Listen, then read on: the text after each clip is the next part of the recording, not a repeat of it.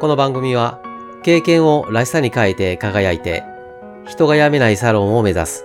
人資産形成を専門とする経業パートナー中尾康人がお送りします。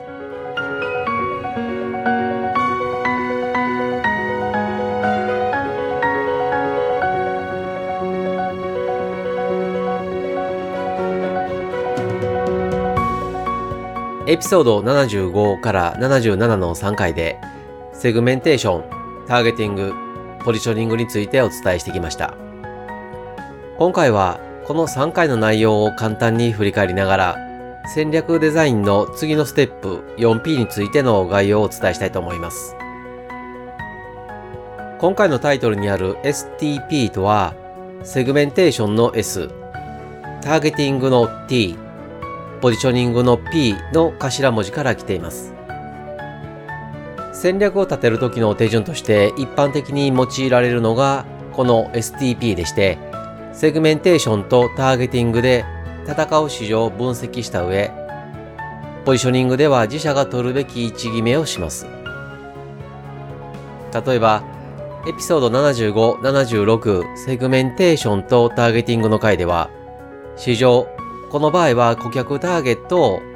自分が求める女性像がわからない子育てママとしました。続いてエピソード77ポジショニングの回では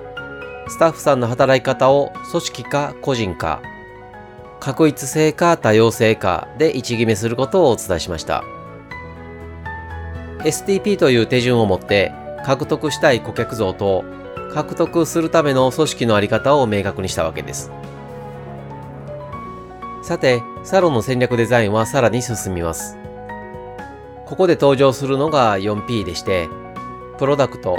プロモーション、プライス、プレイス、それぞれの頭文字が P であることからこう言われます。プロダクトは商品、プロモーションは販売促進、プライスは価格、プレイスは販売チャンネル。このことを指していて、戦略立案の骨格となります。4P を考える上で何より大切なのは STP で導いた内容を土台にすることです。